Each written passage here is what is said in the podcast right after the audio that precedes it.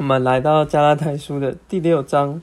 最后一章一到十节，说接续前面的，就是提到我们基督徒如何来行事为人。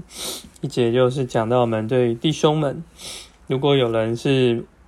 被罪、被过犯、过犯所胜过了，那我们用温柔的灵可以挽回这样的人。那再来又讲到我们要彼此的担当，就满足了基督的律法。那在下一段七节开始，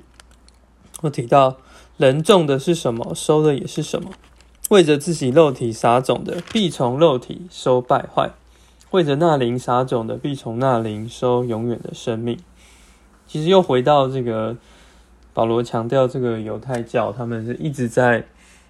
在这个肉体里面，为着这个满足肉体的目的而撒种，目的就是收这个败坏。那九节继续提到，我们行善不可以上志，所以我们在这个操练传福音、牧养，或是我们在乐善施予的时候，乐于付出给别人的时候，我们不要灰心，不要觉得好像付出了都没有什么收成。这边也提到，我们到了适当的时候就要收成，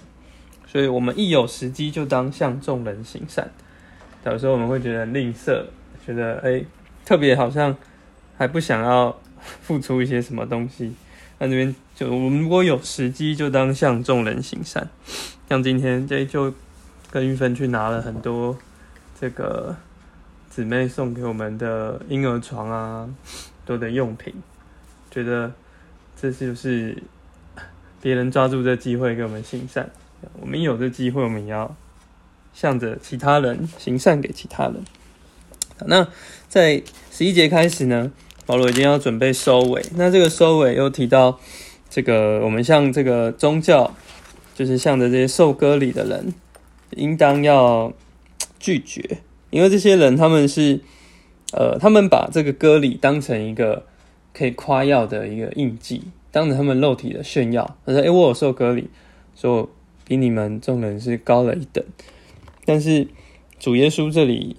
保罗这边提到说，除我们主耶稣基督的十字架，别无可夸。十四节这边提的，因为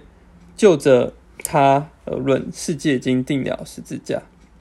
但就着世界而论，我们也是定了十字架的。我们也是要向着基督这样是定了十字架。我们夸的不应该是我们受割礼的这个行为，而是呃像基督一样，我们是被钉十字架的这个。事实，所以受割礼十五节讲到受割礼不受割礼都无关紧要，要紧的乃是做心照。啊，并不是夸口我们在肉体受过割礼，我们乃是在这个